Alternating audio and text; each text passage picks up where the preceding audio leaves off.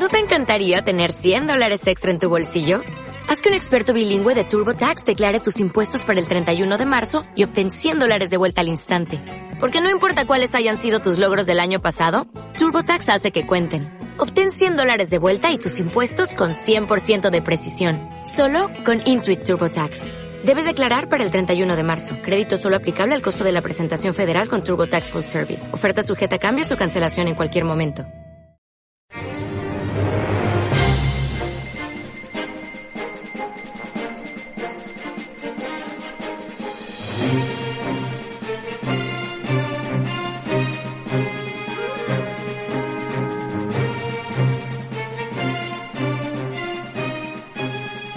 Bienvenidos a Big Actuality, tu píldora diaria de información sobre ciencia, tecnología y videojuegos en Soto del Real, 107.9 de la FM.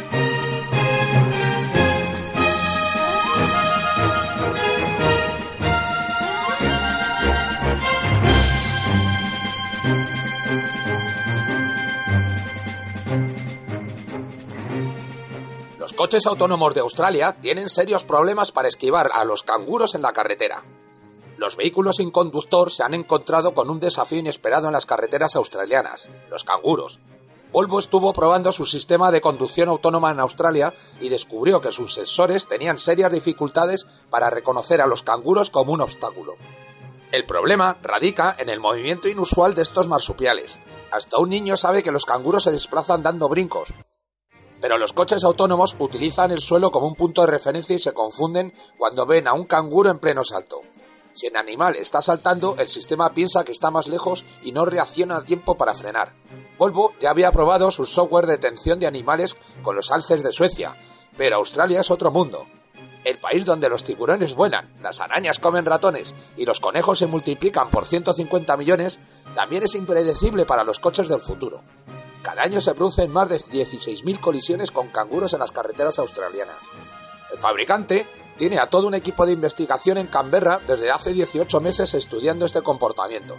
Asegura que el problema de los canguros no retrasará el lanzamiento de los coches autónomos en Australia, pero admite que necesitará resolverlo antes de alcanzar definitivamente el mercado. Además de los marsupiales saltarines, las carreteras sin asfaltar o los enormes trenes de carretera se suman a los desafíos regionales de los vehículos sin conductor en Australia.